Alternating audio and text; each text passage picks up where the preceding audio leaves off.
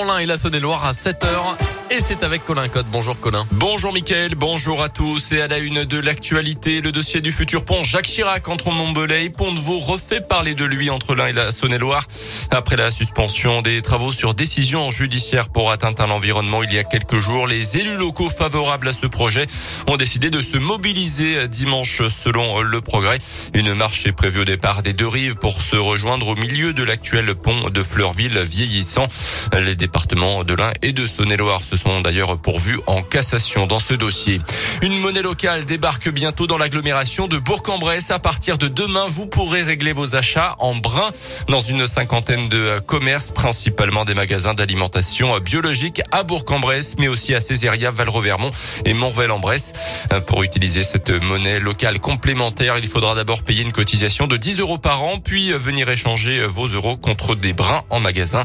L'association à l'origine de ce projet vise les 1000 utilisateurs et les 200 commerces partenaires d'ici un an.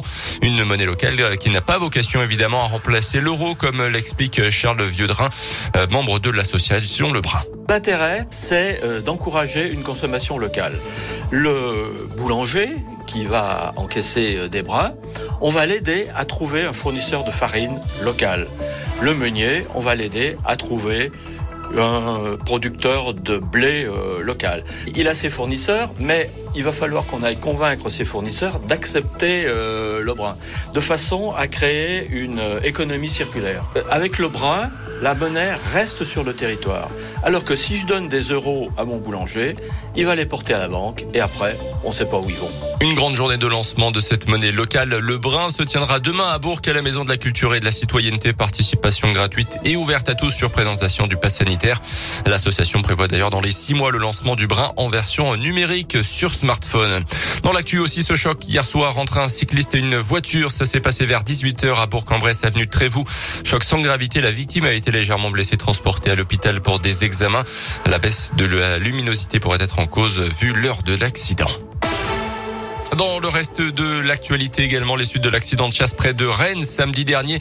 L'automobiliste de 67 ans gravement touché au cou par un tir d'arme à feu et finalement décédé des suites de ses blessures, a annoncé le parquet de Rennes hier. L'enquête initialement ouverte pour blessures involontaires lors d'une action de chasse est désormais menée pour homicide involontaire. Un chasseur de 70 ans environ a été mis en examen dans ce dossier puis laissé libre sous contrôle judiciaire. C'est aujourd'hui que l'Assemblée nationale doit adopter le projet de loi vigilance sanitaire permettant notamment la prolongation éventuelle du pass sanitaire jusqu'à l'été prochain. Le Sénat a une nouvelle fois rejeté le texte hier, mais les députés auront le dernier mot. Hier, l'Organisation mondiale de la santé s'est dit inquiète du rythme des contaminations en Europe et redoute 500 000 morts supplémentaires sur le continent d'ici le mois de février. Les sports avec le tennis d'abord et la sensation. Hugo Gaston, le jeune français, au-delà de la centième place mondiale avant le tournoi, s'est qualifié pour les quarts de finale du Masters de Paris. Il a battu le phénomène espagnol Carlos Alcaraz 6-4, 7-5 alors qu'il était mené 5-0 dans le dernier set. Il jouera aujourd'hui contre le russe Medvedev, numéro 2 mondial pour une place en demi. Et puis l'OL qualifié pour la phase finale de la Ligue Europa. Hier soir, les Lyonnais ont emporté facilement 3 buts à 0 contre les Tchèques du Sparta Prague. Battu nul entre Monaco et le PSV Eindhoven et entre Marseille et la Lazio Rome. Et puis en championnat de national, le FBPP se déplace ce soir à Boulogne-sur-Mer.